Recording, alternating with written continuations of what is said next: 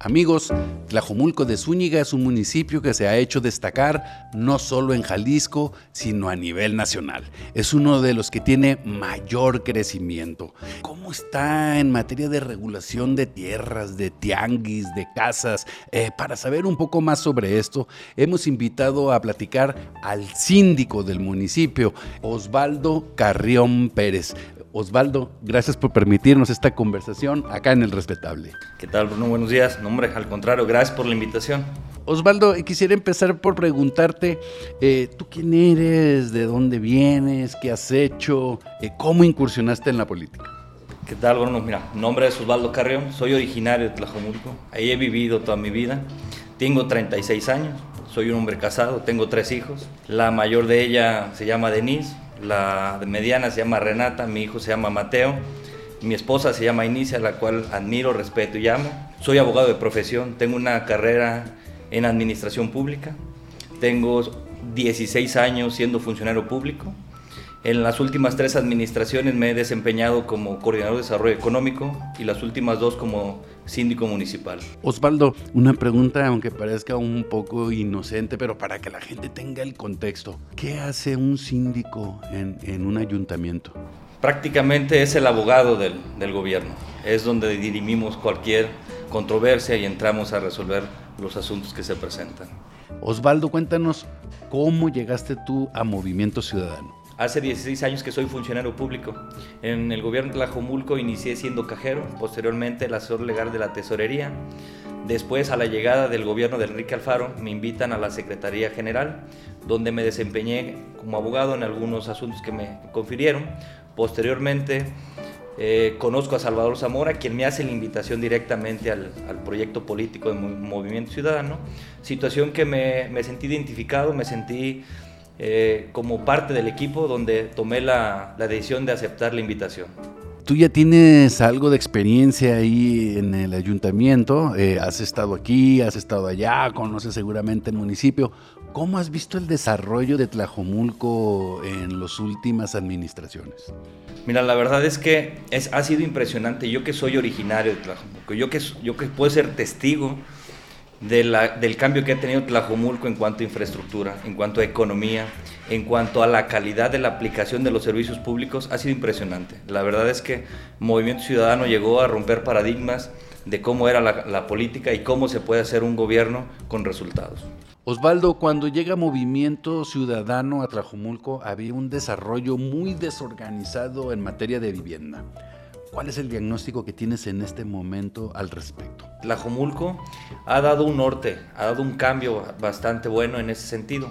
Hoy por hoy somos referente nacional e internacional gracias a las políticas de vivienda que se han dado y al gran trabajo que se ha dado en los, instrumentos de ordenamiento territorial.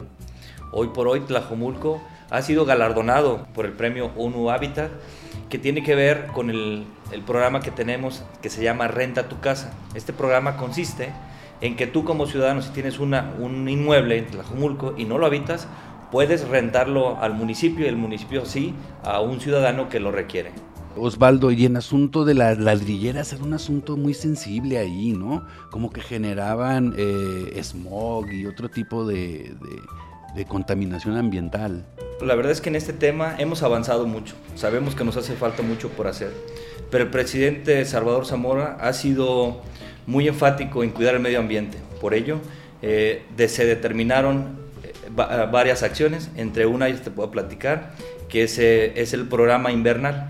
Este programa lo hacemos de la mano del, gobierno del estado, donde en estos meses más fríos, donde eh, se le invita al, sector ladrillero a que deje de, quemar y de producir sus ladrillos. Esto a cambio de un apoyo económico, despensas, apoyo en la compra de sus herramientas, apoyo en la compra de sus materiales. Esto, esto genera que en estos tiempos de frío, eh, de la época invernal, sean menos las emisiones. También tenemos y seguimos aplicando el programa de reubicación de ladrilleras que están cerca a los núcleos habitacionales. Los trasladamos, los reubicamos donde tenemos el parque ladrillero que está a las afueras de cabecera municipal. ¿Tú también tienes algo que ver con el asunto de los tianguis, de regularlos y ubicarlos y todo eso? ¿Y cuál es la situación de los tianguis ahí en Tlajomulco? Sí, mira, la verdad es que en el 2019, cuando llega la administración de, de Salvador Zamora, realmente sí había un descontrol en cuanto a los tianguis, toda vez que no teníamos una, un padrón real de cuántos tianguis existían en el municipio. Hoy por hoy tenemos un, un padrón donde sabemos cuántos tianguis hay, qué días operan, quiénes operan en esos tianguis, qué giros operan, cuántos metros tiene cada tianguis. La verdad es que eso nos ha dado la oportunidad de poder tener un acercamiento con los comerciantes y poder otorgar un, un tarjetón de identidad que eso a ellos les genera una certeza jurídica y a nosotros nos permite tener un orden y una vigilancia correcta. Y en el asunto, por ejemplo, de la línea 4 del tren ligero, ya ves que va a pasar pues por, por algunas tierras que eran propiedad privada y así. Eso ya se reguló, no hubo problemas con, con los dueños de los predios, ya se organizaron. ¿Cómo está eso?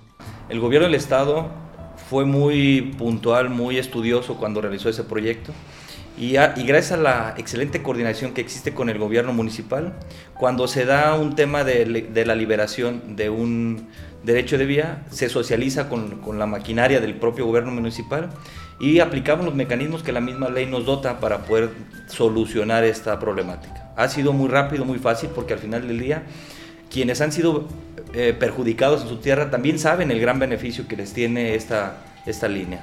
Osvaldo, y entrando a un poco asuntos más políticos, ¿cómo sientes a Movimiento Ciudadano rumbo al 2024? La verdad es que nada está escrito en política. La verdad es que Movimiento Ciudadano ha sido un proyecto que se ha dedicado a trabajar, que se ha dedicado a, a dar resultados. Al final del día el ciudadano es el que te quita o te pone. Y creo que como gobierno municipal encabezado por Movimiento Ciudadano, hemos dado los resultados que el ciudadano quiere. Entendemos que hay muchas carencias y hay muchas situaciones que nos faltan por llevar a cabo, por cumplir.